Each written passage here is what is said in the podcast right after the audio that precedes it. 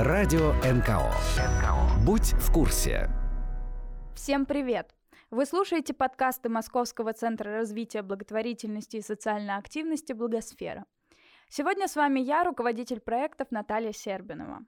В этой программе мы расскажем, как написать хорошее ТЗ на сайт для некоммерческой организации, обсудим последние новости некоммерческого сектора с Еленой Переудиной, поговорим о книге «Дни Савелия» с ее автором Григорием Служителем, а также представим вам победителей премии Ассоциации фандрайзеров «Золотой код». И, конечно, расскажем вам новый интересный факт из истории благотворительности в рубрике «А вы знали?». Что ж, давайте начинать. Как это делается? Инструкции и советы экспертов о профессиональных коммуникациях. Почти все некоммерческие организации сталкиваются с необходимостью создать собственный сайт – но из-за неправильно составленного технического задания этот процесс может растянуться на неопределенное время и дорого стоить. Как правильно составить задание для разработчиков и найти с ними общий язык, рассказали участники медиаклуба «Оси Благосфера». Встреча проходила при поддержке Теплицы социальных технологий и ее проекта «Пасека» – сообщества веб-студий, агентств, IT-компаний и фрилансеров, которым интересно сотрудничество с НКО и социальными инициативами. О создании сайтов для НКО рассказывает Алексей Клесов, координатор программы «Пасека. Теплица социальных технологий». Тема очень болезненная, да, очень важная, потому что э, Большинство запросов, которые приходят в пасеку от НКО, это как раз на разработку сайта, обновление и так далее. Главное в этой работе – это грамотно, четко прописать ТЗ. Чем лучше оно будет составлено и утверждено, тем быстрее и проще будет сдаваться проект. Большинство запросов, они такие, ну, нам нужен сайт какой, красивый. Поэтому такой сайт, разработка такого сайта может занять там, да, всю жизнь. С чего лучше начать общение с разработчиком будущего сайта? Объясняет Виктор Губанов руководитель проектов digital-агентства Insame. Часто бывает так, что клиент приходит, ну, заказчик, да, и начинает говорить вот сразу про дизайн. В ТЗ встречаются э, разные интересные наброски, в вордовском документе, квадратики, кружки, кто, кто как где должен взаимодействовать с, со страницей. Нам кажется, что это не совсем задача, которую должен решать клиент и заказчик, потому что ну, он делает это, может быть, первый, может быть, второй раз. Кажется, он ну, не должен говорить и начинать работу с этапа дизайна. Хотя вот до этого есть еще много интересных пунктов, которые кажется, что составляют как бы и создают основную ценность. Собственно, почему происходит так? Здесь много разных причин, почему результат в итоге получается не очень хороший да, на выходе. Потому что работа начинается с середины, клиент и заказчик почему-то говорит на языке проектирования, дизайна и программирования и предлагает конкретные решения под свою задачу. Если он не программист или там, не дизайнер, то странно, почему он об этом говорит. Дальше. Клиент почему-то мало говорит про свой проект, про то, какие задачи он решает. И получается, он много времени и сил тратит самостоятельно или со своей командой на то, чтобы проработать и сделать не совсем свое дело. Хороший проект делать выгодно всем. И команде, которая разрабатывает, и вам. Потому что у вас есть конкретные задачи, которые вам нужно решить. А, а команде, которая это разрабатывает, каждый проект, ну, аксиоматичный априори, она хочет сделать хорошо. Потому что это ей позволит положить этот проект в портфолио, выставить на какие-нибудь выставки, получить награды. Она на старте настроена сделать проект классно. Но не всегда так происходит. И вот ну, это не всегда происходит вот как раз вот по этим причинам. Говорить на языке проекта. Что это значит? Это значит, что, наверное, не стоит рисовать и указывать на старте, как именно должно быть выглядеть меню, как должен выглядеть первый экран и так далее. Кажется, что нужно говорить в формате того, что должен сделать человек, который придет на этот сайт. И тогда исполнителю будет больше понимания, больше пользы, и он сможет предложить больше интересных решений, а, чтобы помочь и проекту, и пользователю, который сюда придет. Составлению технического задания необходимо подготовиться, составить бриф. Об этом говорит Михаил Басистов, коммерческий директор студии Friendly Marketing. Первый этап, чтобы сделать ТЗ, нужно составить бриф. Бриф – это анкета, содержащая список всех основных требований, по которому потом будет составляться техническое задание. На его основе делается предварительная оценка предстоящих работ. Для заказчика бриф помогает четко определить цели и задачи предстоящего проекта. Он представляет собой анкету, содержащую все необходимые вопросы, по которым вы четко можете сформулировать все, что вам нужно, а лишний раз проанализировать проект и передать ваше видение будущего проекта разработчику. Ну а, соответственно, разработчику бриф необходим, чтобы предложить уже конкретное решение под э, ваши там цели и задачи, конкретные ре реализации, чтобы достичь результата наилучшим образом. Ключевая информация для брифа. Что там должно быть?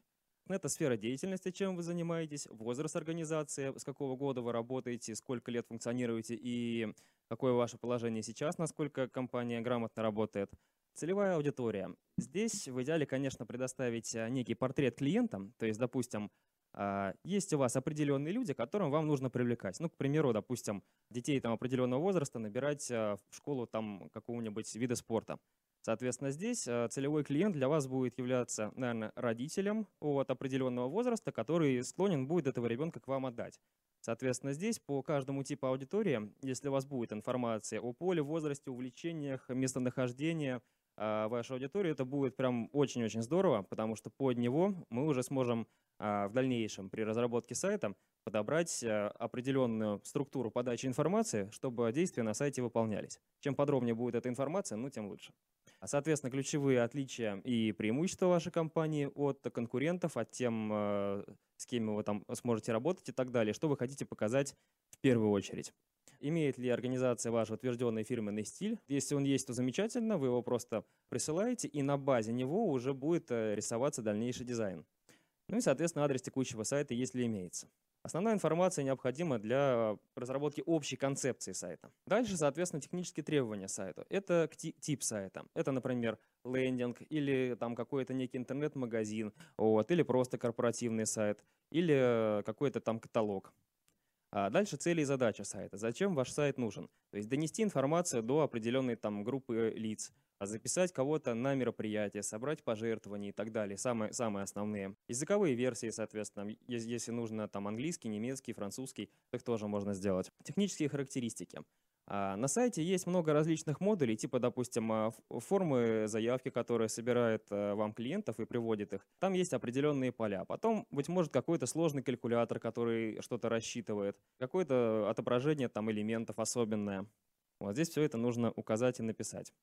Дальше мобильная версия. В этом пункте вот можно сделать адаптивную версию сайта. Это когда вы, вы переключаете, допустим, сайт с мобильного телефона на компьютер. А на мобильнике 9 на 16 разрешение вертикальное, а на компьютере 16 на 9 горизонтальное. И сайт должен автоматом перестроиться.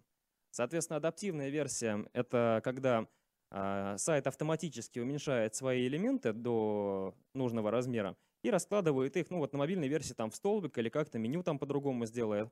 А, но лучше, конечно, здесь э, делать не адаптив, а в идеале отдельный дизайн мобильной версии. Сайт, он по сути представляет такую же презентацию, как я вам сейчас рассказываю. Первый экран, второй экран, третий экран. Суть понятна. На компьютере это один формат. Если мы откроем на мобильном телефоне, половина информации может просто не влезть или как-то ну, некрасиво отображаться. Поэтому, если есть возможность, лучше, конечно, сделать отдельную мобильную версию, чтобы на мобильном телефоне она смотрелась так же красочно, с таким же впечатлением, как и на большом экране. Дальше наполнение контента моего предоставления. А, соответственно, здесь, если у вас не хватает информации для сайта, вы можете поручить разработчику наполнять а, сайт контентом и разрабатывать контент с вами согласовывать. Ну, или же предоставить контент самостоятельно. Вы его там делаете с помощью копирайтеров сами и так далее. Вот эта информация все нужно указать, потому что контент — это крайне важный момент на сайте. Дальше навигационное меню и структура сайта. Здесь в идеале у вас должно быть такое понимание, как куда какая ссылка будет вести, а, где какое меню находится и так далее. В идеале какой-то, ну, про прообраз какой-то схемы. А, наиболее важные блоки и элементы на сайте – Соответственно, по степени важности вы можете выделить. Сначала мне, допустим, важна а, инфоблок, потом галерея, потом текст, потом, допустим, форма. Ну, какая-то при примерная такая логика, что должно у вас получаться. Примеры сайтов, которые вам нравятся. Соответственно, здесь вы можете ссылками просто указать. Допустим, мне нравится там сайт, к примеру, Сбербанк, нравится там слайдер, нравятся текстовые блоки, нравится, как сделана шапка. Вот. Нравится еще какой-нибудь сайт, определенные моменты. Здесь, допустим, цвета, здесь шрифт, здесь что-то еще. Такой собирательный образ. И дальше, соответственно, примеры сайтов, которые вам не нравятся. Здесь э, вы также отправляете ссылку и пишете, допустим, здесь не нравится, как подано вот это, здесь как другая информация, тут, допустим, шрифт какой-то мелкий не читаем. То есть так делать не надо, чтобы разработчик четко понимал. Так, ну и требуется ли э, покупка дополнительного доменного имени. Это адрес вашего сайта в интернете ну, допустим, а, там яндекс.ру, вот это название. Если оно есть, то, соответственно, не нужно. А у вас, кстати, должны быть обязательно доступы от а, домена. Это самый основной актив, потому что если его потерять, то, соответственно, вы теряете название сайта, и все результаты по продвижению индексации сайта в поисковых системах теряются, потому что он привязывается к домену. Также, кстати, касательно доступов.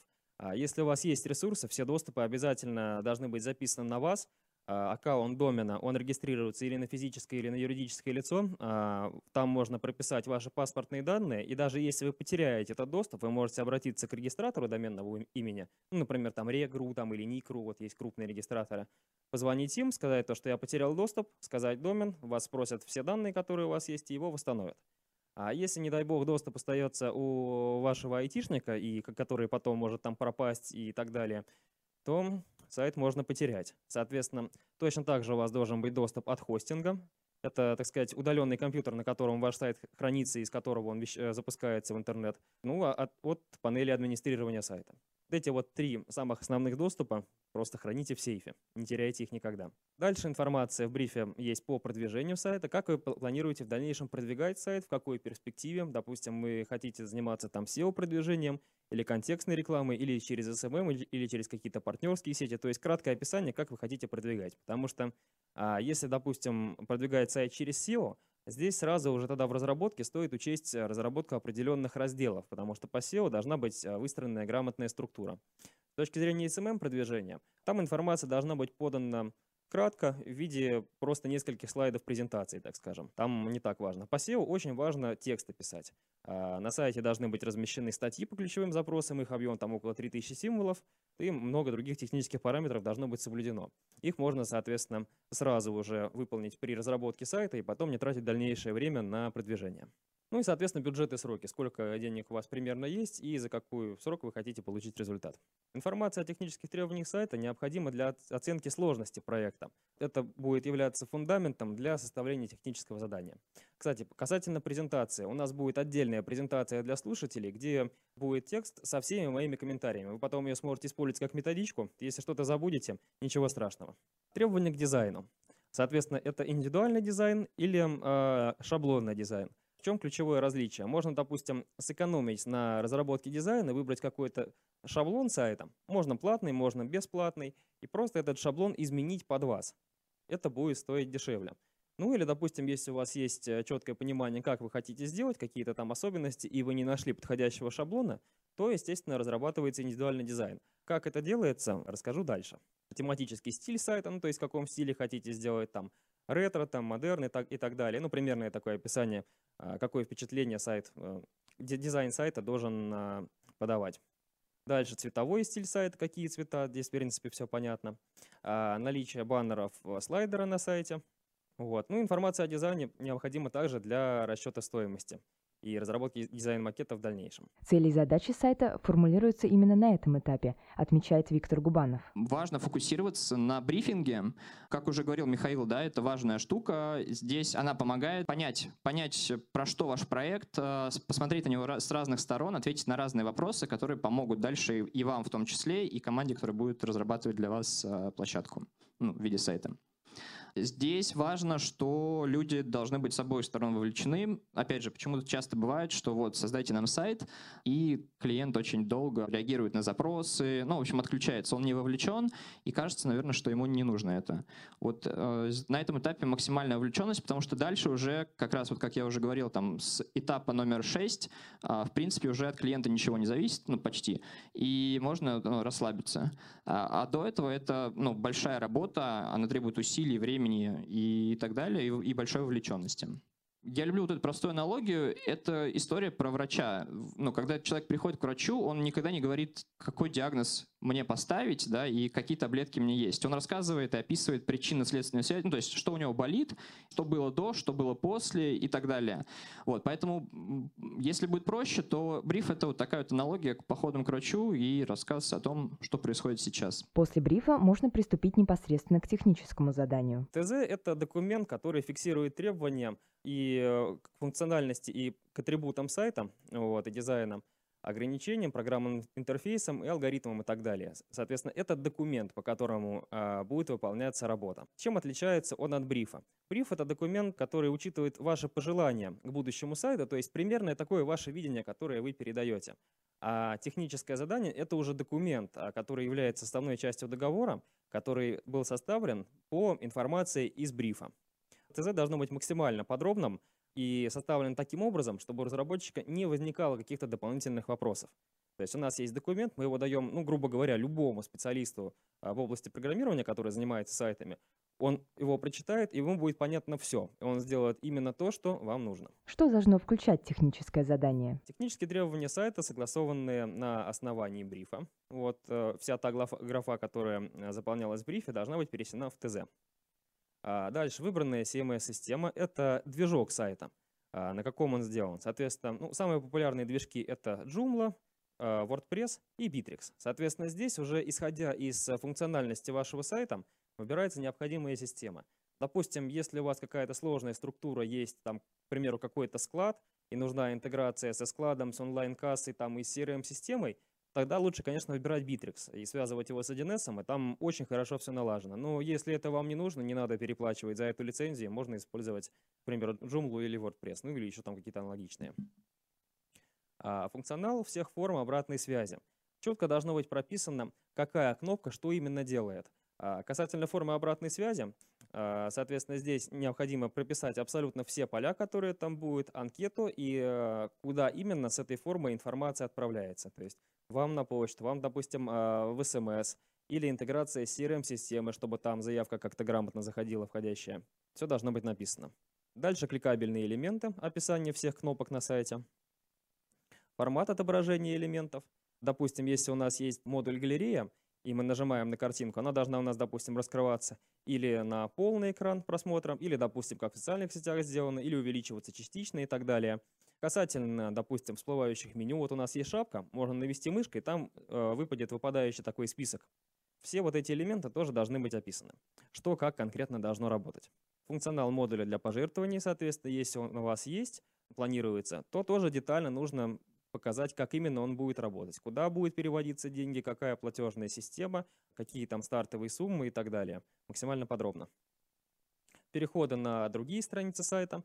Когда об этом э, будете думать, в идеале, конечно, вам нарисовать некую схему. То есть вот у вас, допустим, есть главная страница, тут о компании, галерея, там как какой-то блок информации и так далее. Допустим, ссылка блок ведет на вторую страницу, и на этой странице у нас есть первое, второе, третье и четвертое. И вот такой вот схемы просто нарисовать, чтобы вам было понятно, какие переходы куда выполняются. Ну и, соответственно, сопутствующие элементы, модули и плагины. Допустим, это какой-то там сложный калькулятор, о котором я уже говорил. Интеграция, допустим, с онлайн-кассой, с какой именно, а, какой конкретно банк и так далее. А дополнительный какой-нибудь может быть функционал, который вы хотите внедрить. В некоторых случаях перед техническим заданием нужно составить промежуточный документ. В этом как раз уже помогает техническое задание, где как раз ну, жестко прописываются основные моменты, фиксируются в формате задач, сроков да, и стоимости. Здесь уже, опять же, как я говорил, это история про то, есть люди, которые этим занимаются каждый день, и у них есть больший набор инструментов, как можно решить вашу задачу.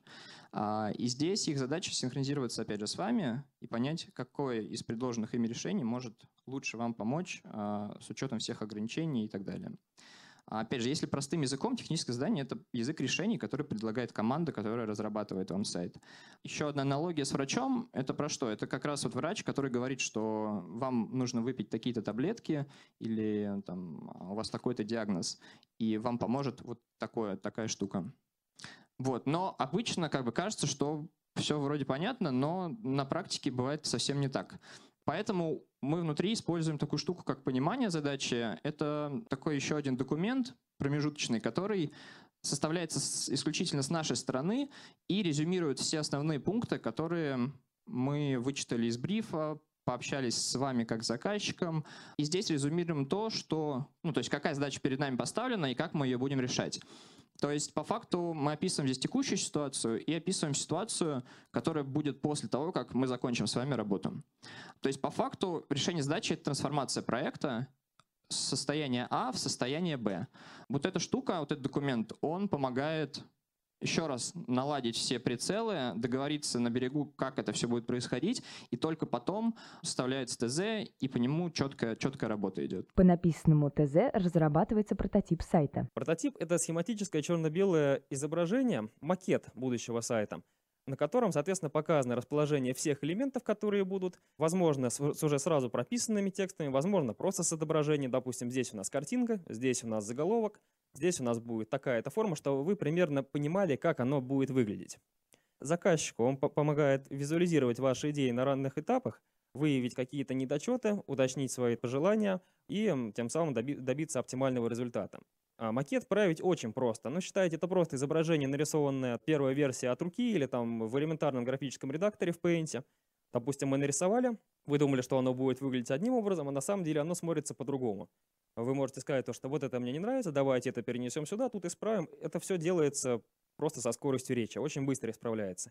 Если будет уже сверстан дизайн с ошибкой, и потом придется править что-то на дизайне, это получается в два раза больше работы. А если, не дай бог, сайт уже сверстали, и потом вы увидели, что вы что-то забыли, ну, это заново и дизайн, и программист, и обсуждением всех этих деталей. Это сильный откат назад, сроки проекта сильно увеличиваются. Ну и, соответственно, по стоимости тоже. Если какая-то серьезная правка, то будет не очень приятно. Здесь нужно смотреть все очень детально и не торопиться. Вот. Ну, а, соответственно, разработчику прототип просто упрощает согласование проекта с заказчиком, исключает э, ошибки юзабилити, помогает, соответственно, рисовать дизайн. Получается, прототип — это скелет сайта, вся его структура, но без дизайна и изображений. То есть это страницы, расположение разделов, расположение блоков навигации, расположение инфографики, фотографий, слайдеров, э, кнопок обратной связи. Цель прототипа понять, как будет выглядеть и работать сайт, чтобы не допустить ошибок, не тратить время там на переделки впоследствии. Дальше идет уже по этому схематическому макету отрисовка дизайна. Дизайн макет сайта — это уже полноценное цветовое изображение, разработанное на основании прототипа. Дизайн вы получаете в виде картинки, его согласовываете, и потом, соответственно, он уже отдается программистам на верстку. Получается, это визуальный образ будущего сайта, разработанный с а, учетом всех возможных требований HTML-верстки. От того, насколько качественно проработан макет, зависит как бы общее восприятие информации на сайте. Это очень тоже важный этап. А если, допустим, вы хотите донести информацию текстовую, то у вас очень грамотно должны быть написаны заголовки, под заголовки, внимание должно быть определено именно на них. А если, допустим, у вас больше информация через фотографии доносится, то, соответственно, на фотографии. Сейчас можете записать. Очень хороший пример а, сайта а, касательно подачи информации через фото, через визуальное, это Pik.ru ну, квартиры строят, продают, знаете эту компанию. У них там очень красиво все сделано, очень простая навигация. Сайт вроде как простой, но читать его очень приятно. А если, допустим, вы откроете сайт э, Сбербанка, это банк, у них все в тексте, там внимание именно текстом. Посмотрите, как сделано там. И вот на основе, допустим, вот этих э, двух хороших сайтов можете составить уже какое-то свое видение, как вам э, лучше доносить информацию. Соответственно, при разработке дизайн макета сайта необходимо правильно э, сочетать цвета, следить за цветовым балансом, грамотно подбирать пропорции, объем графических элементов. И дизайн должен разрабатываться с учетом тематики и целей функционирования веб-ресурса, а также на основании особенностей целевой аудитории. Вот здесь уже подключается как раз портрет клиента, о котором я говорил. Уже дизайн рисуется именно для тех людей, которые ее должны воспринять. Допустим, а, у вас есть одно там видение, каким должен быть, допустим, идеальный сайт для вас, но вы не являетесь, к примеру, вашей целевой аудиторией. И дизайн нужно рисовать именно под них. Поэтому здесь надо отдавать себе отчет. Если не нравится что-то вам там одному или там вам с партнером, то целевой аудитории это может понравиться. К идеальной версии дизайна никогда нельзя прийти. Всегда будет казаться, что что-то можно будет доделать. А, но в итоге, как бы у вас есть, допустим, одно мнение, у других людей есть второе мнение, а у вашей целевой аудитории на сайт вообще третье абсолютно мнение. А в итоге вы можете сделать АБ-тест, сделать первую страницу, сделать вторую страницу, пустить на них одинаковое количество трафика и посмотреть, как люди себя ведут на сайте через а, Яндекс Метрику посмотреть, куда они нажимают, как они вводят мышкой, и в целом посмотреть просто посещение сайта в видеоформате. То есть человек зашел, начинает читать, сайт листает, и как бы вы по его поведению можете понять, насколько вообще сайт отвечает вашим требованиям. Ну и также через метрику можно смотреть э, среднее время на сайте, сколько люди проводят, процент отказов, то есть человек зашел и там сразу вышел, какой процент не посмотрел сайт, целевую аудиторию там и так далее. То есть это, в принципе, вся эта история дорабатывается, и надо над этим уже работать, когда вы займетесь продвижением. Следующий этап. Приложение к договору. Соответственно, это техническое задание, это прототип и э, дизайн-макет. Все это должно быть документально зафиксировано и подписано заказчиком и разработчиком перед началом работ по верстке и программированию сайта. Сайты для некоммерческих организаций могут включать особые элементы – о полезном функционале рассказывает Михаил Басистов. А, ну, естественно, форма пожертвований а, заготовленными суммами в правый верхний угол сайта можно поставить. А дальше успешные благотворительные акции, то есть, допустим, вы собрали деньги на что-то, сделали какое-то мероприятие и, соответственно, отчет о нем. Дальше информация о людям, которых, ну, которым нужна помощь. Дальше я эти некоторые элементы покажу уже на конкретных примерах. Информация о людях, которым нужна помощь. Допустим, есть у нас какой-то человек, есть описание проблемы и есть линейка, на котором показано, указано, а, какую сумму вы должны собрать и сколько собрано уже на данный момент. И кнопочка «Помочь». И определенные суммы сразу для выбора. Чтобы это было сделать, очень просто. Инфографика, допустим, о фонде с цифрами, что достигли, чего добились, куда стремитесь, чтобы на одном слайде можно было примерно посмотреть. Поддержка крупных организаций, в том числе коммерческих, там слайд э, наши партнеры. А, благотворительные письма от крупных организаций в формате, допустим, там, ну или рекомендации, допустим, от э, каких-то значимых людей. Все тоже должно быть показано. И онлайн-чат, онлайн-консультант.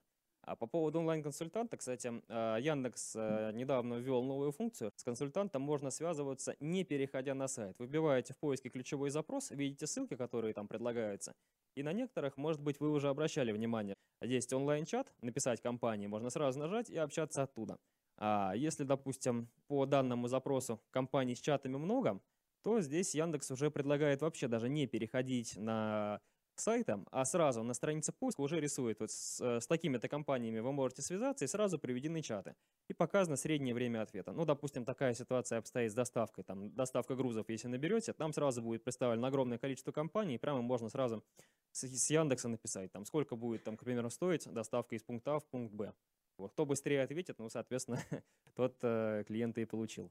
Ну и дальше а, раздел форум на сайте тоже обязательно должен быть. Если вам нужно будет делать форму э, регистрации и есть что на форуме обсуждать, то это будет очень хорошо, потому что форум сильно увеличивает поведенческие факторы на сайте. Люди будут э, на нем сидеть, будут этот форум читать, соответственно, у вас э, будет большая вложенность страниц, это очень важно для SEO-продвижения. Чем больше страниц пользователь на сайте пролистал, тем, соответственно, сайт интереснее и авторитетнее.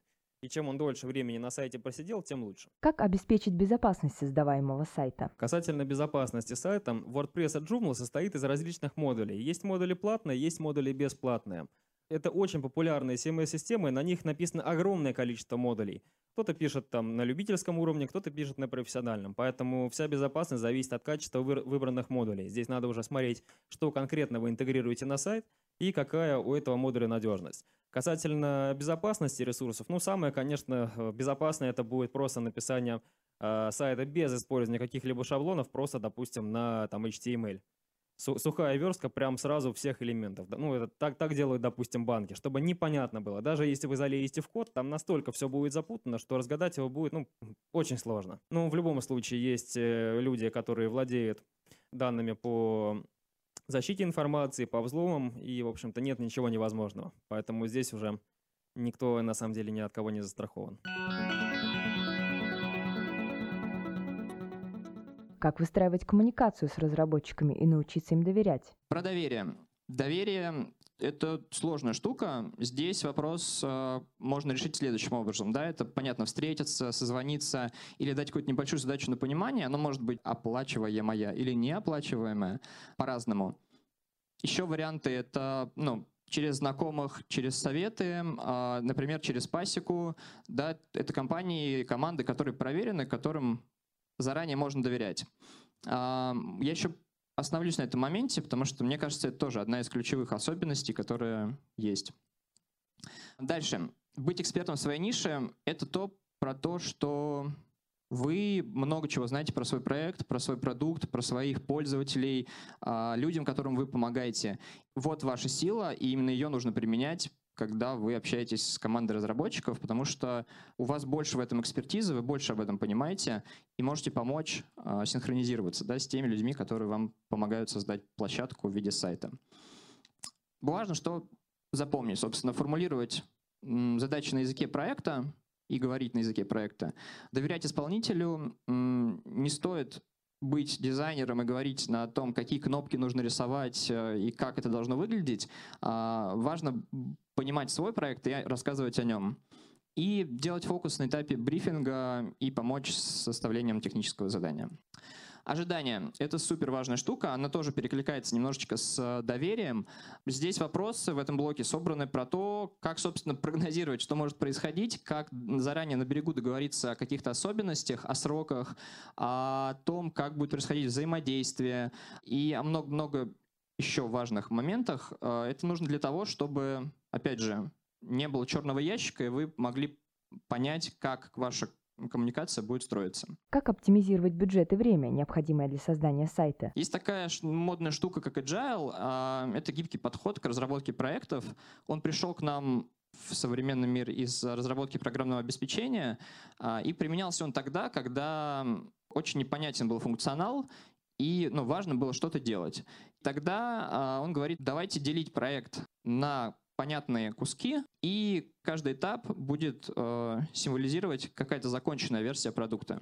Эту штуку можно переложить и на сайт. Она подойдет тогда, когда вы не понимаете, сколько еще функционала вам нужно сделать. Либо, если это очень молодой проект, у него есть ограничения в ресурсах, что всегда есть. Молодой проект, у которого, опять же, либо много чего нужно сделать, либо вообще непонятно, что нужно делать, но надо запускать. А, поэтому есть смысл не думать о суперсложных вещах, а начать с чего-то маленького и с маленькой понятной задачи, которая на выходе ну, будет уже полезна. Какие преимущества этой штуки есть? Это то, что минимизируются риски, то есть меньше времени и денег приходится тратить на разработку.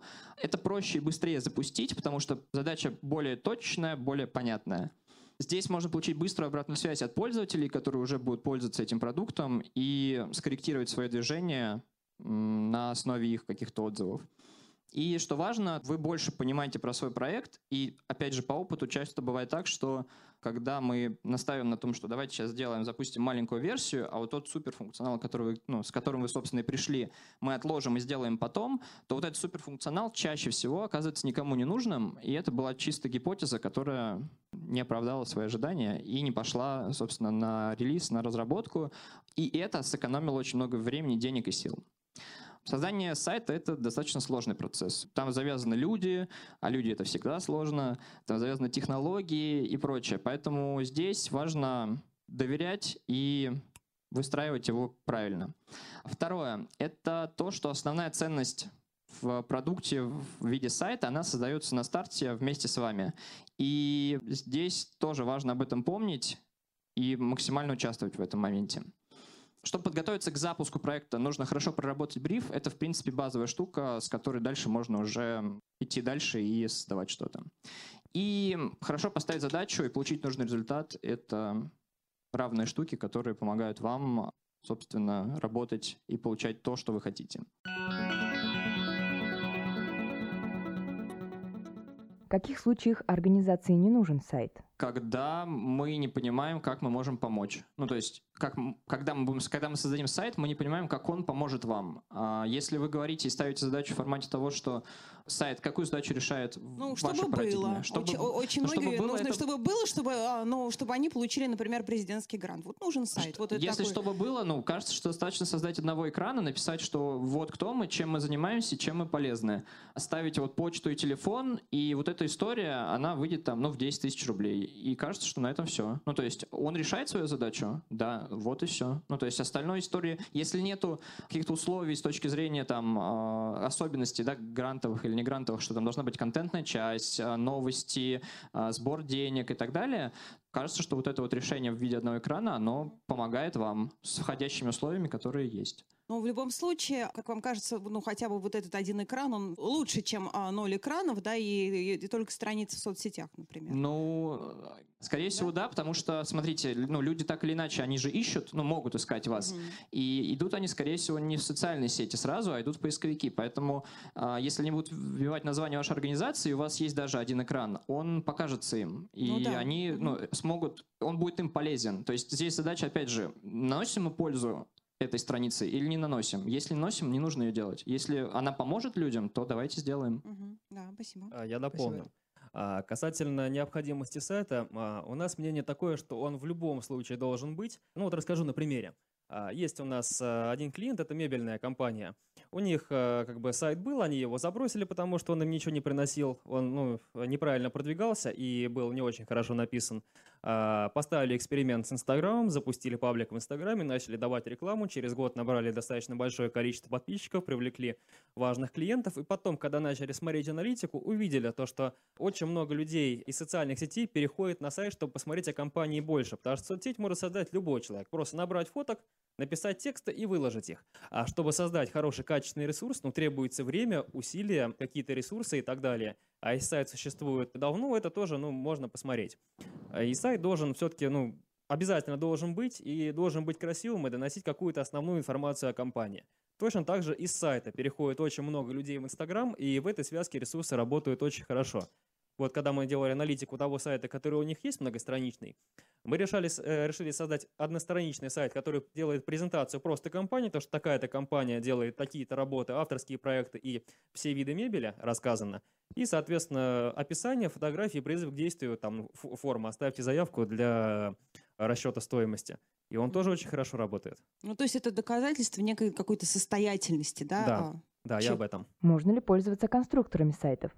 В чем их плюсы и минусы? Ну, допустим, с точки зрения SEO-продвижения, не все конструкторы позволяют сделать необходимые требования. Касательно тильды, там вот они сейчас вроде ввели SEO-панель администрирования. У нас пока опыт продвижения на этом ресурсе нету, чтобы тильду прям вывести в топ, но мы анализировали эту платформу, и оптимизаторы сказали то, что да, вроде как возможно, но чего-то там не хватает. Каких-то деталей я не могу сказать, но они подписались под выведение проекта на тильде в топ-10 за... Вот обычно у нас выводится в топ-10 70% из общего списка запросов в среднем там за 6 месяцев, ну, это средняя такая мера. Вот, там мне сказали, возможно, потребуется там 7, ну, плюс-минус там какой-то дополнительный период. С точки зрения, допустим, э, SEO-продвижения на других конструкторах, я уже не помню конкретные там э, модели, но многие не позволяли просто грамотно вводить там метатеги, какие-то дополнительные параметры. В общем, это сильно все усложняется. И, ну, поисковик тоже думает, э, у него следующая логика. Ему надо показать как бы самый крутой ресурс, которому уделили много времени, который хорошо, качественно сделан, который отвечает э, всем требованиям и поисковика, и, соответственно, людей. На конструкторе, как правило, сайт лепится достаточно быстро. По общей массе они не являются, так сказать, настолько доверенными источниками, как вот сайт написанный на каком-то CMS-системе качественной, вот, или самописном коде, или на хорошем движке. Тут, ну, зависит от того тоже, как собрано уже. Спасибо, Виктор. Если говорить про минусы, есть определенные ограничения. Но если эти ограничения никак не влияют на то, как вы решаете свою задачу, какая задача стоит, то их можно использовать. И, ну, я бы сказал, нужно использовать, когда вы понимаете, почему вы выбрали ну, там, конструктор сейчас или не конструктор. А, и на них можно делать очень, ну, очень хорошие сайты. И если мы говорим про а, опять же, да, про пользу, то с помощью них можно делать пользу. То есть, например, мы а, какие-то проекты в том числе упаковываем на тильде, потому что это просто сделать, ну, это и быстрее получается, но при этом смысл, который мы доносим, он же не искажается, и неважно, что под капотом. Да, есть ограничения касательно там, функционала, да, там может быть код не, ну, как бы не такой чистый, и поэтому поисковики чуть хуже его ну, как бы оценивают, да, условно, но, как бы, опять же, Э, мне кажется, что в последнее время, в том числе алгоритмы, больше нацелены на то, чтобы ну, пользователь получал ответ на свой запрос, и как бы меньше вес дают все-таки факторам, которые влияют ну, касательно начинки. Здесь я могу ошибаться, но кажется, что, что так. Может быть, да, Михаил больше об этом знает.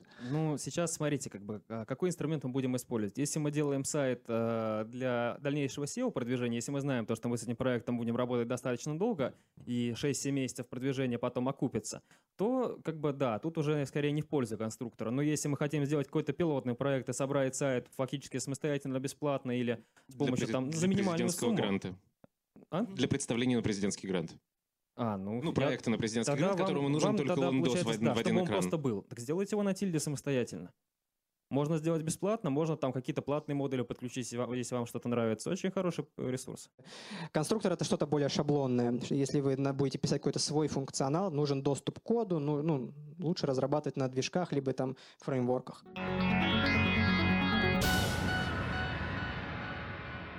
А вы знали? Британские благотворительные магазины – это мировая классика Charity Shops. В Соединенном Королевстве есть Ассоциация благотворительного ритейла, которая представляет интересы почти 9 тысяч британских магазинов.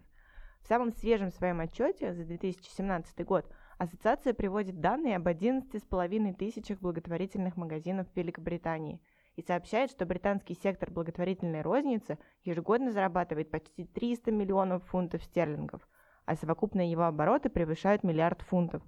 Число вовлеченных в благотворительный ритейл добровольцев подбирается к 235 тысячам. Сколько же времени понадобилось, чтобы прийти к такому результату? Не так уж и много. Charity Shops в их современном понимании возникли после Второй мировой войны. Первый магазин крупнейший в этой сфере сети открылся в 1947 году в самом сердце Оксфорда, на Броуд-стрит. Там же находился офис Оксфордского комитета помощи голодающим. Сегодня мы знаем его как Oxfam – международное объединение, которое занимается проблемами бедности во всем мире – Комитет собирал вещи для Греции, пережившей военные годы гуманитарную катастрофу. Британцы жертвовали в основном одеяло и теплую одежду. Когда их стало слишком много, вещи решили продавать и отправлять в Грецию деньги. Магазин Oxfam на Броуд-стрит работает до сих пор. Он торгует всем на свете, от эклектичной винтажной одежды до качественного винила. Всего в сети Oxfam более 700 благотворительных магазинов по всему миру. В последние годы исследователи все чаще говорят о том, что концепция британских благотворительных магазинов меняется. Большинство покупателей приходят в Shop, как и в любой другой магазин, в поиске более качественных товаров за меньшие деньги. Поддержка родительской благотворительной организации и ее основной деятельности для покупателя вторична. Британские Charity Shops идут ему навстречу и осваивают законы бизнеса для выполнения социальной миссии. Главный тренд последнего десятилетия – специализированные благотворительные магазины. Oxfam, например, создала книжную сеть, которая стала крупнейшим продавцом букинистической литературы в Европе. У благотворительного фонда помощи детям Бенадес сеть свадебных салонов Бенадес Bridal. У British Heart Foundation, финансирующего исследования болезни сердца, сеть магазинов мебели и электротоваров. Поэтому шутки про благотворительные магазины недвижимости или ретро-автомобилей сегодня не кажутся такими уж смешными – на Charity Shops приходится всего 4% розничных магазинов Великобритании, но при этом, по данным опросов, их посещают три четверти всех британских покупателей. Поговаривают даже, что благотворительный ритейл душит обычную торговлю. Книжная полка. Здравствуйте! В эфире подкасты «Благосфера» и наша рубрика «Книжная полка». Сегодня мы поговорим о романе Григория Служителя «Дни Савелия». Главный герой книги – мудрый кот Савелий, проживший долгую жизнь, полную потерь, поражений и любви. Его глазами мы увидим, какой разной может быть Москва, как меняются ценности и устремления людей, живущих в ней. Год назад книга вышла в издательстве редакция Елены Шубиной. Это дебютный роман выпускника режиссерского факультета ГИТИСа, актера студии театрального искусства Григория Служителя. О личной трагедии, любви к животным и Москве и о том, почему для современного человека коты так много значат, рассказывает Григорий Служитель. Дело в том, что у меня была кошка, которую я очень сильно любил. И она прожила пять лет, и она заболела, и как-то буквально в несколько дней прям так и сгорела, и это для меня была жуткая трагедия. И а, к тому моменту я уже какие-то замыслы вынашивал, я начинал одну работу писать, я понял, что она никуда не, не заведет меня ни в каким никаким хорошим результатом не приведет. И я э, все ждал, ждал и ждал. И тут вот как-то понял, что возник какой-то живой жизненный импульс, связанный вот с этой потерей и с таким прямо действительно горем настоящим для меня. И как-то я понял, что действительно, наверное, стоит попробовать просто рассказать эту историю и сделать персонажем кота. Почему кот? В первую очередь, потому что для меня вот это была история очень важная. И хотелось как-то отблагодарить эту кошку, что-то про нее написать. Это просто было определенное такое признание в любви городу в том числе, потому что Москва это тоже абсолютно равноценный персонаж. Город, он действительно прямо большое место занимает в книге. А вот места, которые вы описываете, э, вы как их выбирали? Код путешествует, ну, не знаю, по презумпция по вашим любимым местам? Или что-то еще там было специально связанное с этими э, галереей, с парком, не знаю, с чем, с садом Баумана. Что, почему? Я очень люблю те места, о которых я писал. Действительно, все, что касается вот Таганки, где он родился, все, что касается немецкой слободы, в которой я сам сейчас живу, э, все, что касается Замоскворечья, это действительно такие места силы для меня. Я, они действительно меня вдохновляют, и я люблю там бывать. Более того, например, очень смешно, дело в том, что Шалопутинский переулок, он находится прямо рядом с нашим театром, где я уже много лет играю, в театре э, СТИ. И я там тоже часто бывал, и там есть очень такой живописный э, роддом, который уже давно э, не работает, не исполняет свои функции. И дело в том, что там рядом родился мой кот, прямо буквально во дворе. И только дописав роман, э, я маму свою спросила, скажи, а я сам где родился? Она говорит, слушай, где-то на Таганке есть старый особняк, не помню в каком переулке, сложный. Ничего себе. Я вот это совпадение описываю, Да, и да? таких совпадений у меня очень много связано с этой а книгой. Приведите. Есть просто литературные совпадения. Например, а, я полгода снимал квартиру в переулке Арбата. И как его зовут этот переулок? Калошин переулок. Дом 6. И там я, собственно, дописывал свою, э, свою книгу. И такое было одно трагическое совпадение. Я взял себе котенка, собственно, и описывая сцену э, ухода, смерти моей Греты, у меня умирает котенок.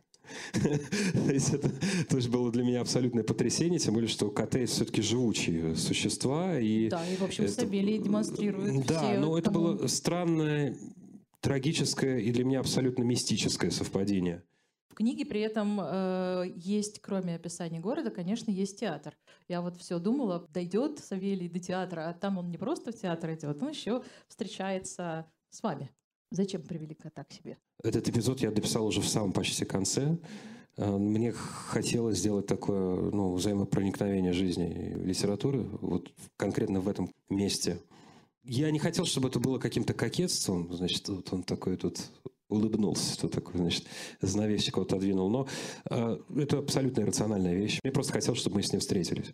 Там она происходит еще пару раз в двух местах. Правда, он меня видит, а я его нет. Тем более, что не все понимают, что это обо мне идет речь. Ну, кто-то догадывается, кто-то нет. Я когда писал, я не догадывался, что настолько все будет как-то счастливо складываться, что мой любимый писатель Водолазкин аннотацию напишет, отнесет рукопись Елене Шубиной в лучшее издательство в стране. Я думал, что это ну, где-то в Фейсбуке, наверное, буду по частям публиковать. Это был первый опыт, который я понял, что мне за него не стыдно, и да, мне он нравится, конечно невероятный язык, очень э, легкий, очень образный, очень красивый. Откуда, собственно, такой прекрасный язык? Это книга во многом признания в любви. Мне кажется, не надо, наверное, этого стыдиться, так оно и есть.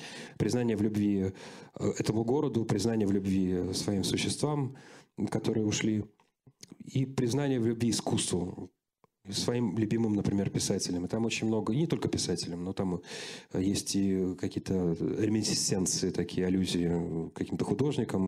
Очень много писателей, которые очень для меня важны. Э, там есть такие определенные стилистические реверансы в их сторону. Как вы уже поняли, книга очень о разных вещах. Да? Она не только а, о котах, она о любви, она о городе, она о многих философских вообще-то вещах, которых, которых Григорий рассуждает и пишет, и рассказывает, приглашает нас к вами разговору, которые, конечно, волнуют людей. И, в общем, зачем нужны животные для того, чтобы об этом разговаривать? Когда Савелий забирает первый хозяин, он говорит, я не понимаю, откуда, из каких шумеров и Месопотамии пошла эта традиция заделывать котами душевные бреши. Mm-hmm. Вот. Я думаю, что там очень много именно про это. Я говорю, как кошатник, я понимаю, что тут как бы можно о чем угодно, и собаки. Да, и, да, да, да, понятное дело, что здесь дело не в том, что они такие все тепленькие, шерстяные, приятные на ощупь и верные. Э, дело не в этом, а дело в том, что мы живем в мире жестокий, я не хочу говорить банальные вещи, понятные, но это действительно мир жестокий, непонятно зачем и почему жестокий. И это порой единственное наше, как сказать, утешение. Я даже такими вот категориями э, могу оперировать. Понимаете, дело в том, что эти существа, они настолько отвечают нам молча, они настолько э, зависят от нас, они настолько, безусловно, нас принимают, что в этом я чувствую какую-то потребность. И, и мне кажется, что вот именно в, в наше время, именно в эти годы, вот потребность э, в, в домашних животных гораздо более сильная, чем раньше. Мне так кажется. Может быть, в силу того, что действительно сейчас как- как-то очень много одиночества, очень много какой-то абсолютной разобщенности между людьми. И для многих это единственное их утешение. Вот, вот эти вот э, коты, собаки. Григорий, почитайте, может быть, любой какой-то фрагмент, который вам сегодня сейчас по душе. Ну, давайте вот это вот. Это глава восьмая. «Моя молодость давно миновала. Дни ускоряли ход. Наступала пора пожинать плоды прошлых посевов. Но на что я мог рассчитывать? Я был наполнен всякой дрянью, как старый ржавый бак на задворках дачного дома. Вот и весь мой урожай. Тем не менее, я не терял присутствие духа. Мой единственный глаз вглядывался вдаль с двукратной силой. Обрубок хвоста предупреждал о грядущей перемене погоды намного раньше официальных сводок, а перебитая лапа, утратив чувствительность, могла разить противника без боли. Я спустился вниз по басманной. День догорал на куполах Никиты Мученика. Дул северо-западный ветер с порывами до 7,2 метров в секунду. Солнце вновь гостило в созвездии Льва. На столичный регион надвигался обширный циклон. Обстановка на международной арене оставляла желать лучшего. Снова кипел Ближний Восток. еще один американский подросток прострелил себе голову, а перед этим проделал то же самое с дюжиной своих одноклассников. Северокорейцы произвели неудачный запуск баллистической ракеты. Снаряд набрал высоту, но потом развернулся на 180 градусов и полетел вниз. Погибли все 150 офицеров в командном пункте и еще 600 крестьян из близ, близлежащей деревни. Народы волновались и буйствовали. Кто-то поднимался с колен, чтобы поставить на колени других. Кто-то думал, что проведению угодно, чтобы он отобрал у соседа его землю, а самого соседа убил. Все это было завернуто в обертку великой духовной миссии и тайного священного предначертания. У какого пророка они это вычитали? На каких скрижалях разобрали мистические прописи? Я вообще давно заметил, чем хуже почерк у Господа, тем тверже рука у вершителей его воли. Заключались союзы, распадались коалиции, созывались ассамблеи и устраивались конгрессы. Нефть дешевела, нефть дешевела, дорожало золото или наоборот. А в это время от Антарктиды откололся айсберг весом в 1 триллион тонн и медленно дрейфовал в сторону мест людского обитания. Но в Москве шла стройка. Днем и ночью, без выходных и праздничных отгулов. Долго и упорно. Срывались сроки сдачи объектов, опережались графики, выписывались премии, объявлялись выговоры. Центр гремел, стучал, дребезжал и рычал от беспрерывных работ. Почва не выдерживала нагрузки. Вот так на Яузском бульваре недавно обвалился грунт. Любознательный москвич останавливался на краю бездны, извлекал телефон и запечатлевал под собой различные артефакты – черепа, надгробия, колеса телеги, полуистлевшие цилиндры, камзолы, кресты, пищали, туеса, крынки и канделябры. Еще большая воронка образовалась в районе Сретенки. В нее угодили автобусы, две машины. Чудом никто не погиб. То же самое на Ордынке, Лубянке и Долгоруковской. Оползни учащались. На дорогах и стенах домов возникали широкие трещины и разломы. А горожане пугались. Начальство уверяло, что держит ситуацию под контролем. Грохот сводил с ума.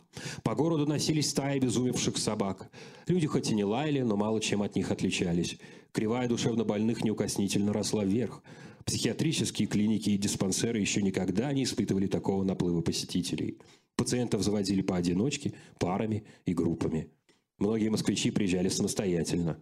Обняв и расцеловав на прощание родню, они взваливали на плечи брезентовые рюкзаки, поправляли на переносице очки и с энтузиазмом переступали порог лечебницы, чтобы больше никогда, никогда, никогда не переступить его обратно. А я шагал вперед. Со стены дома свисали на тросах группа граффити-художников. Они оканчивали гигантский портрет какого-то маршала. Художник не рассчитал композицию рисунка. На месте одного из орденов белел наружный кондиционер, а правый глаз героя войны пришелся как раз на окно квартиры. Когда окно открывалось, маршал как будто игриво подмигивал прохожим. И уж совсем становился не по себе, если обитатель квартиры грустно высовывался из маршальского глаза покурить. Я свернул в сад имени Баумана. В небе корча рожа, скали зубы и просто улыбаясь миру кружили ромбики, треугольники и трапеции воздушных змеев. Я углубился в сизые провалы сада. На скамейке спала девочка. Руки ее были как-то неловко сложены на груди, как будто обнимали сбежавшую во сне кошку. Я оглянулся вокруг, но кошки не увидел. Женщина в шелковых шароварах занималась йогой. Она вытянулась в стойке на голове и производила резкие, громкие выдохи. И, э, а, о.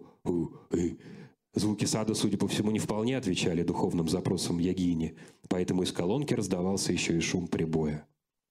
На берегу заросшего пруда дремал рыбак. Из целлофанового пакета рядом с ним за мной следил своим мутным, равнодушным взглядом карась. Невидимые белки материли меня съели. А на лужайке, следя за маневрами Змееловов, сидела девушка. Я тихо подошел и устроился рядом, чуть позади. Она, не отводя глаз от неба, сказала, «Как ты думаешь, такой кошку выдержит?» «Какой именно?» «Ну, вон тот синий с зеленым хвостом». «Нет, конечно, этот нет. А вон тот, да». «Какой тот?» «С красной улыбкой». «Уверен?» «Это твоя хозяйка спит на лавочке?» «Нет, у меня нет хозяйки».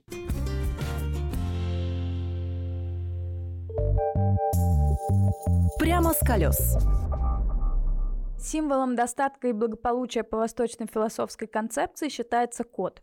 Фигурки котиков удачи с поднятой лапой обычно выставляют на видном месте, на витринах или у входа в магазин, ресторан и офис.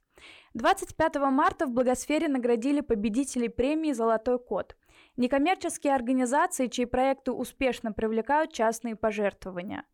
А вручили им статуэтку кота с поднятой лапой, как символ удачи, богатства и успеха, которые так необходимы в работе всем фандрайзерам.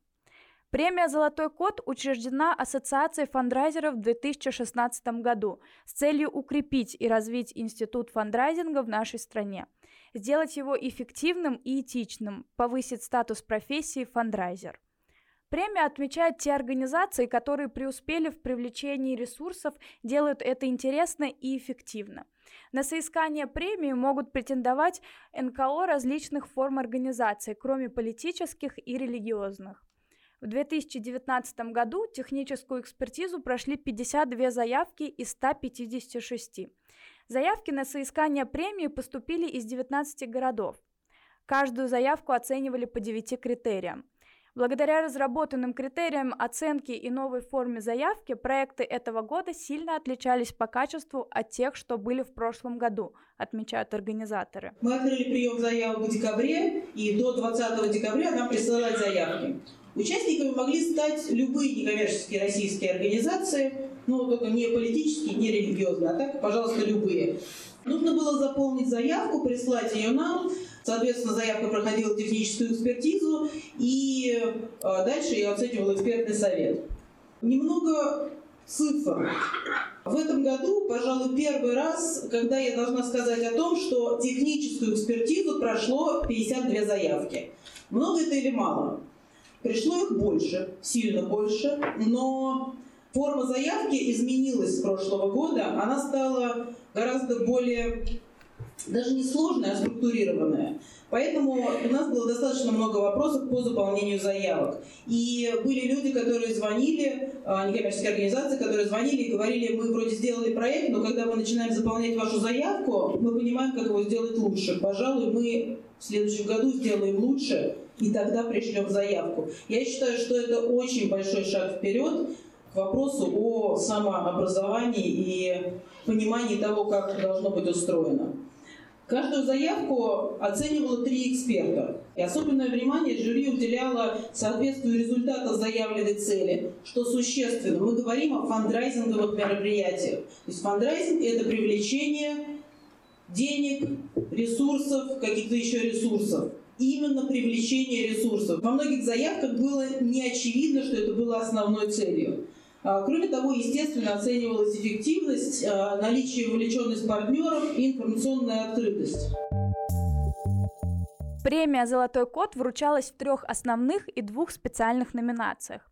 В номинации «Лучшее фандрайзинговое событие офлайн» соревнуются мероприятия, ограниченные во времени, конкретные единичные события, специально направленные на сбор средств. Например, забег, благотворительный спектакль, аукцион, ярмарка – Партнером номинации стала конференция «Белые ночи фандрайзинга». Победителем в этой номинации стал Архангельский центр социальных технологий «Гарант», который успешно реализовал одну из распространенных мировых идей сбора средств – круг благотворителей. Приглашенные знакомятся со специально отобранными проектами некоммерческих организаций, а потом жертвуют средства на их выполнение. На зимнем круге было собрано 384,5 тысячи рублей для четырех проектов из четырех разных населенных пунктов Архангельской области. Эти проекты поддержали 150 человек. Номинантами также стали благотворительный фонд «Голчонок» со спектаклем стихотворения и фонд «Образ жизни», который обратился к культовым музыкантам с просьбой предоставить личные вещи и костюмы на распродажу. Голчонок смог не только сделать спектакль и собрать порядка 400 тысяч рублей для подопечных, но и вовлечь в его подготовку и проведение большое количество актеров – а также с помощью спектакля рассказать маленьким зрителям и их родителям, как можно помогать другим людям. Фонду «Образ жизни» удалось собрать 200 тысяч рублей на распродаже в лавке радостей за предметы, которые принадлежали елке, Noise MC, Гречке и другим музыкантам. Средства пошли на поддержку детей-сирот с тяжелыми заболеваниями. Номинации «Лучшее использование цифровых технологий в фандрайзинговой деятельности» рассматриваются проекты, представляющие фандрайзинговое действие, результат которого принципиально зависит от использования цифровых технологий. Партнер номинации – краудфандинговая платформа «Планета.ру». Победу в этой номинации одержал Русфонд с мобильным приложением, которое помогает жертвователям легко переводить средства на любую из программ фонда. Все разработки и тесты приложения велись самим фондом. За 2018 год с помощью приложения собрано 56 миллионов рублей, а с 2016 года, когда были запущены приложения Русфонда для iOS и Android, более 128 миллионов рублей.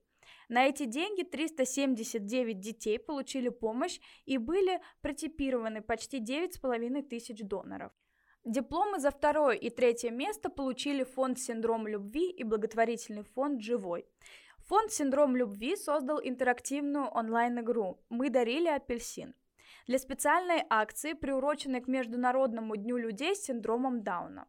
Можно было выбрать апельсин или целое дерево, кликнуть по нему, сделать пожертвование, и тогда апельсин из зеленого становился оранжевым. В рамках акции собрано 904 тысячи рублей – Собранные средства пошли на развитие программ для детей. Благотворительный фонд «Живой» установил на своем сайте виджет Гуди. Общий сбор средств составил 185 тысяч рублей. Интересно, что 70% жертвователей сделали свое пожертвование впервые, то есть фонд «Живой» привлек к себе много новых сторонников. Номинация «Лучшая фандрайзинговая компания» собрала наибольшее количество заявок.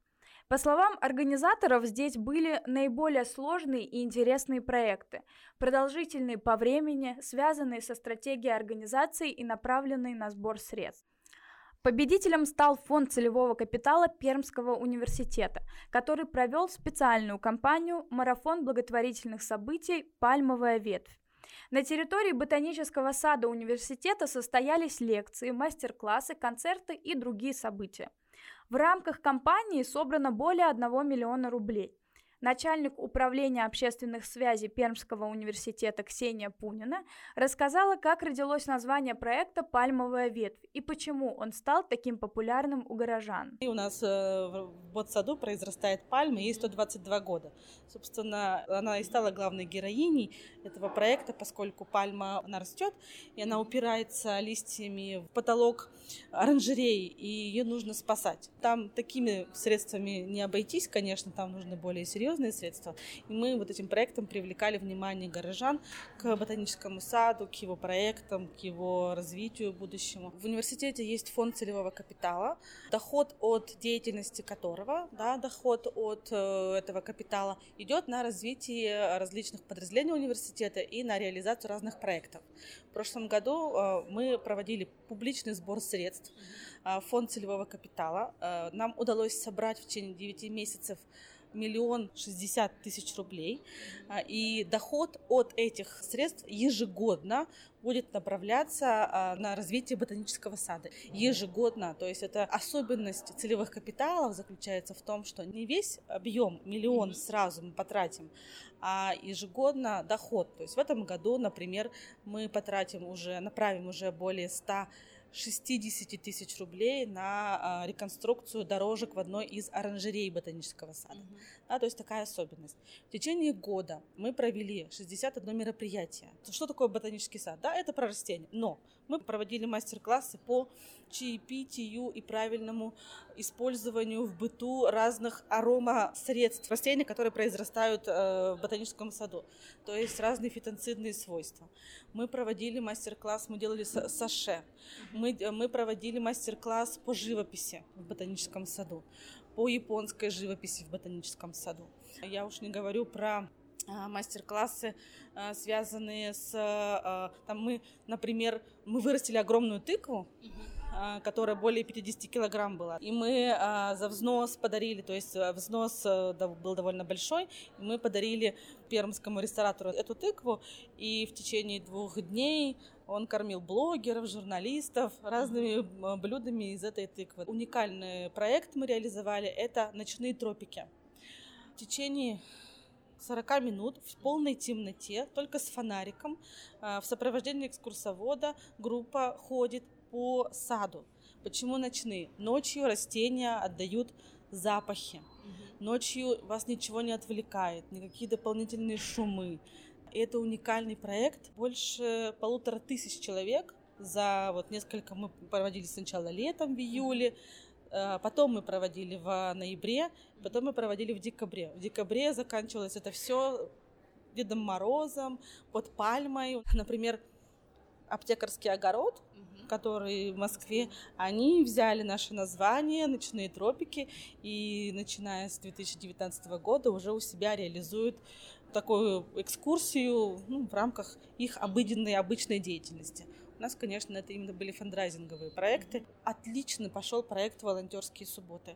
Появились компании, которые на постоянной основе приходят к нам в ботанический сад, чтобы оказать помощь по уходу за цветами, например, по рекультивации земли, остригают высохшие листочки, моют водоемы. Там множество работы, которую вот сейчас благодаря волонтерам мы реализуем. Есть уже запрос на следующий год. То есть в 2019 году мы, мы создадим а, новую коллекцию пионов вместе с нашими волонтерами, а, новый значит, участок и новую уникальную для Урала коллекцию а, японского сада. В номинации «Лучшая фандрайзинговая компания» также отмечены благотворительный фонд Ройзмана из Екатеринбурга и Красноярский фонд «Счастливые дети». Фонд Ройзмана провел кампанию «Наш хоспис» по сбору средств на ввод в эксплуатацию третьего этажа хосписа в Екатеринбурге. Торжественное открытие состоялось в мае 2018 года. Собрано порядка 800 тысяч рублей. Фонд «Счастливые дети» вместе со Сбербанком создал серию футболок с рисунками, изображающими наставников. Футболки были проданы на аукционе. Акцию поддержали известные красноярцы, телеведущие, спортсмены и политики.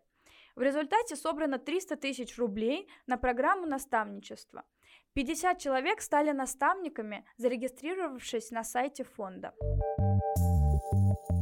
Премия «Золотой кот» вручалась также в двух специальных номинациях. Партнером номинации «Лучшая акция по волонтерскому фандрайзингу» стал благотворительный фонд «Нужна помощь». В номинации рассматривались акции, направленные на привлечение средств в пользу НКО, организованные их волонтерами и сторонниками, каждый из которых становится фандрайзером и привлекает средства от своих друзей, знакомых и коллег. Однако победителя в этой номинации нет. По словам Мити Олешковского, заявки в этой номинации были неполные, либо не про волонтерский фандрайзинг.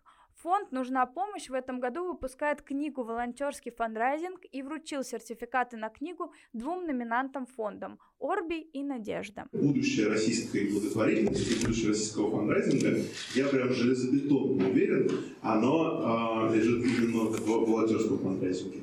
И это очень простая технология. Это технология, которая работает везде, в любом регионе, в любом городе, в деревне. Это технология, которая работает везде, где есть дружба, везде, где есть знакомство, везде, где есть человеческие отношения. Для этой технологии не нужно, чтобы было огромное количество денег у людей, которые жертвуют. Для этой технологии, что еще очень важно, не нужно, чтобы люди, которые жертвуют, доверяли благотворительному фонду. То есть эта технология переходит, переступает через вот все проблемы, с которыми мы сталкиваемся в классическом фандрайзинге. Это уникальная, удивительная технология, которая, к сожалению, на сегодняшний день пока что в России не пользуется популярностью и успехом. Приз в спецноминации от инициативы «Щедрый вторник» получил единственный в мире цирк для хулиганов – Упсала цирк – который в щедрый вторник 2018 года провел хулиганский благотворительный онлайн-фандрайзинговый батл. Чем больше были пожертвования, тем сложнее становились трюки циркачей. За час благотворительного батла удалось собрать порядка 20 тысяч рублей. 18 апреля Упсала Цирк планирует повторить батл. На этот раз он будет приурочен к Международному дню цирка. О проекте рассказывает фандрайзер Упсала Цирк Олеся Радилова. Да, в Упсала-цирке мы вообще верим в такую историю взаимодействия и детей, и наших сотрудников, поэтому и все спектакли, вообще все мероприятия, конечно, мы всегда обсуждаем с детьми. Mm-hmm. И э, сейчас у молодежи вообще история со стримами, с онлайн-трансляциями, она такая очень популярная. И классно быть стримером, классно делать какие-то онлайн-трансляции, а тем более э, показать свои классные цирковые навыки. Поэтому это было какое-то такое совместное решение детей и сотрудников. Как-то сформулировалось у нас буквально за несколько дней до мероприятия, и мы решили, что это будет классная вещь. Тем более, что ну, в России, в принципе, достаточно мало проектов в сфере нового цирка, а еще тех, кто транслирует онлайн какие-то истории по моему опыту их вообще нет, и поэтому это такая уникальная получилась штука. Саму онлайн-трансляцию мы проводили, если я правильно понимаю вопрос, на нашем оборудовании, то есть мы занимались трансляцией. Ребята участвовали, и мы транслировали во все наши социальные сети, то есть это ВКонтакте, YouTube, и Инстаграм. Почему не удалось собрать, допустим, большое количество денег? Потому что сама аудитория была не очень большая, и количество просмотров было не такое большое, как могло бы быть, если бы мы к этому проекту подошли более подготовленные, транслировали бы на большее количество площадок, что мы как раз и хотим сделать вот в апреле. Мы сейчас ведем переговоры с инфоспонсорами, кто мог бы нас поддержать и транслировать наш онлайн-баттл в свои социальные сети. И также ведем переговоры с ребятами, которые технически могут поддержать проект и сделать качественную картинку, чтобы трансляция не прерывалась, ну то есть вот на наладить эту штуку и сделать уже такой более профессиональный продукт, я бы сказала, из этого.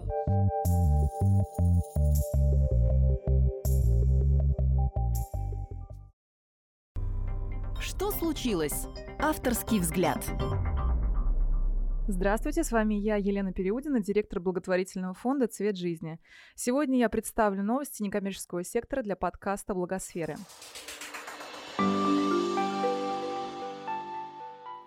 Новость первая. Благотворительные фонды выпустили серию роликов о людях с синдромом Дауна. В Международный день человека с синдромом Дауна 21 марта благотворительный фонд «Дети ждут» выпустил серию роликов «Любовь сильнее страхов».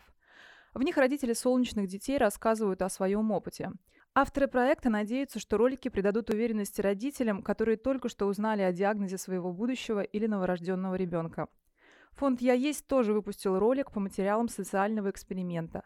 Молодому человеку с синдромом Дауна предложили поработать в качестве консультанта в Московском доме книги.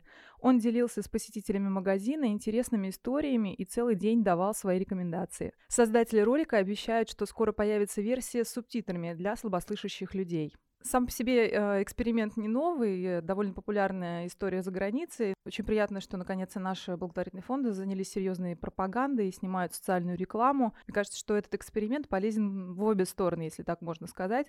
С одной стороны, для родителей, которые привыкают к мысли о том, что их ждет определенное особенное будущее. С другой стороны, этот проект поможет лучше прочувствовать эм, ситуацию тем людям, которые никогда не сталкивались с заболеванием синдрома Дауна, и понять тех родителей, которые готовятся к жизни с особенным ребенком. Вторая новость. Правительство вводит штрафы на дискриминацию людей с инвалидностью. Ответственность за отказ в предоставлении товаров и услуг людям с инвалидностью пропишут в Кодексе об административных нарушениях. Для должностных лиц предусмотрен штраф до 30 тысяч рублей, для юридических – до 100 тысяч. Запрет на дискриминацию инвалидов в законодательстве был и раньше, в статье 181 закона о защите прав инвалидов. Но фактически статья не работала, так как не было инструментов воздействия на нарушителей, тех, кто игнорирует особые потребности людей при оказании услуг. Людей с ограниченными возможностями отказываются обслуживать в кафе и ресторанах, пассажирам на коляске отказывают в перелете. Человека с собакой-поводырем могут не пустить в метро. А, и теперь в подобных случаях пострадавшие смогут обратиться в Роспотребнадзор с требованием оштрафовать компанию, оказывающую услугу. На мой взгляд, а, те действия, которые описаны в новости, они вообще ни, никаким образом не а, допускаются в цивилизованном обществе, которое стремится к развитию. И всем известен случай с сестрой Натальей Водяновой – мне кажется, такие случаи недопустимы, и если для этого необходим а, подобный закон, то, мне кажется, он совершенно справедлив.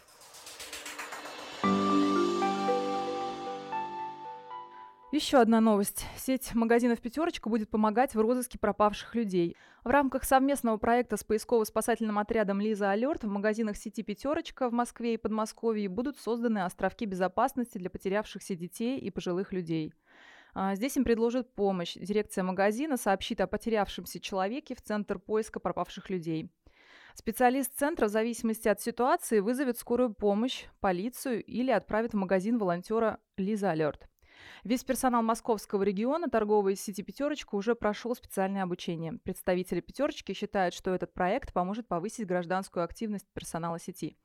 Совершенно согласна с представителями сети «Пятерочка» и очень рада, что они привлекли профессионалов э, из некоммерческого, из некоммерческого сектора. Все прекрасно знают э, отряд «Лиза Алерт», это очень профессиональные люди, и мне кажется, что это очень перспективный, интересный проект.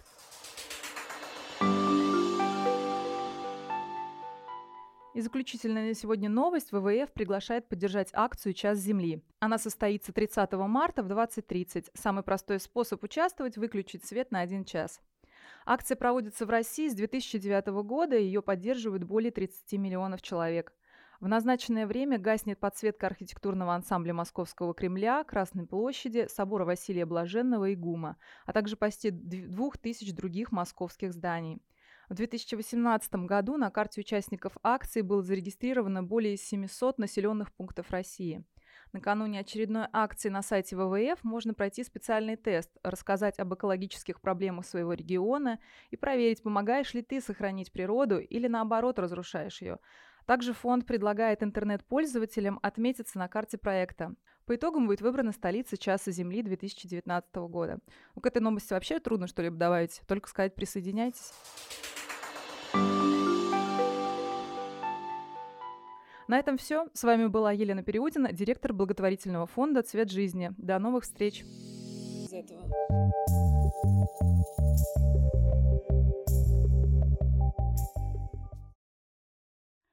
На сегодня это все. Слушайте наши подкасты на SoundCloud, в iTunes и Google подкастах, на Яндекс Музыке и на сайте Благосферы.